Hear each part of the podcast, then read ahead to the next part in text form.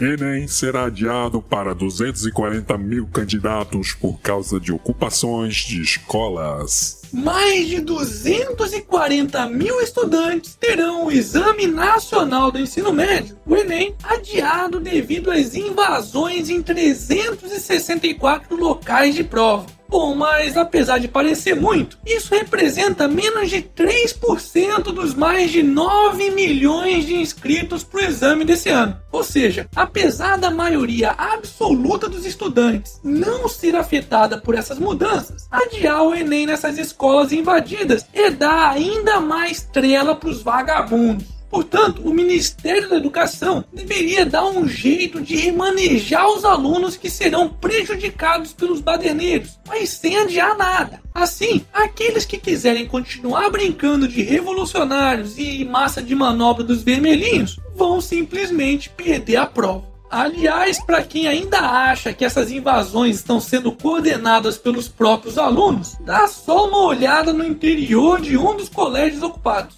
Isso aqui é uma escola pública. E por que, que não pode ser o evento particular? Eu estou vendo crianças aqui dentro, movimento sem terra, eu quero saber o que está acontecendo, só isso. Eu sou pai de alguém. Tira a mão do meu celular. Pois é, segundo pais de alunos, essas invasões de escolas estariam sendo usadas inclusive pelo pessoal do MST. E por falar em MST, Integrantes do MST são alvos de operação policial em três estados o desdobramento de uma investigação contra a organização criminosa do MST, o Movimento dos Trabalhadores Rurais Sem Terra, que são acusados de furto, roubo, invasão de propriedade, incêndio criminoso, cárcere privado e porte ilegal de arma de fogo, foi deflagrada nesta sexta-feira pela Polícia Civil nos estados do Paraná, Mato Grosso do Sul e São Paulo. O curioso é que alguns desses marginais se abrigaram justamente em uma dessas escolas invadidas pelos inocentes estudantes no interior de São Paulo e que, por acaso, é administrada pelo próprio MST. Mas a cara de pau desses vagabundos é tão grande que chegaram até a divulgar que a polícia estaria atirando com balas de verdade para retirarem os estudantes da escola ocupada. Mostraram inclusive as balas que foram usadas. Só que eu nunca vi uma bala de revólver depois de um tiro continuar na cápsula vai ver que os policiais, por falta de verba, tiveram que atirar essas balas com as próprias mãos mesmo, viu? Hashtag atira sete belo, porra. Momento.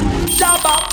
Ai, meu! Mas esse otário é muito vendido mesmo, hein? Puta que pariu! Calma, filha da puta você também pode me comprar. Basta acessar a lojinha do Otário e adquirir o seu Otarinho. Depois você pode até me mandar uma foto para eu publicar lá no Instagram. Então confere o link da loja aqui na descrição do vídeo.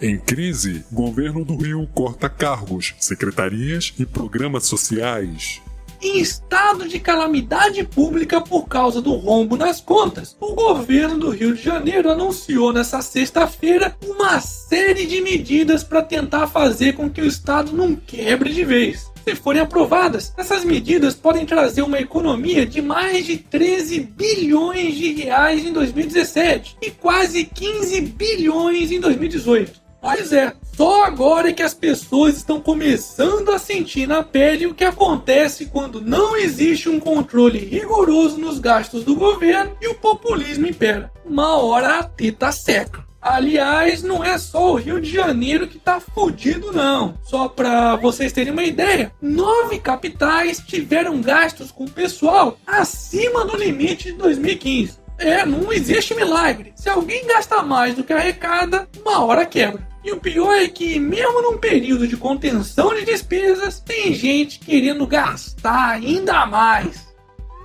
Lewandowski diz que juízes não devem ter vergonha de pedir aumento em um evento realizado pela Associação dos Magistrados Brasileiros em um resort em Porto Seguro, com direito até a show de encerramento com a cantora Ivete Sangalo, o ministro do Supremo Tribunal Federal, Magneto, ups, quer dizer, Ricardo Lewandowski, afirmou que os juízes não devem ter vergonha de pedir aumento. Tá de sacanagem, né, Lewandowski? Realmente deve ser muito difícil viver com apenas 34 mil reais por mês por os benefícios, né? Lembrando que a média salarial dos otários dos brasileiros, que são os que pagam por esses salários de marajás que vocês têm, é de cerca de 2 mil reais. Aliás, vale lembrar que o Brasil já possui a justiça mais cara do mundo, consumindo anualmente 1,3% do produto interno bruto ou 2,7% de tudo que é gasto pela União, estados e municípios.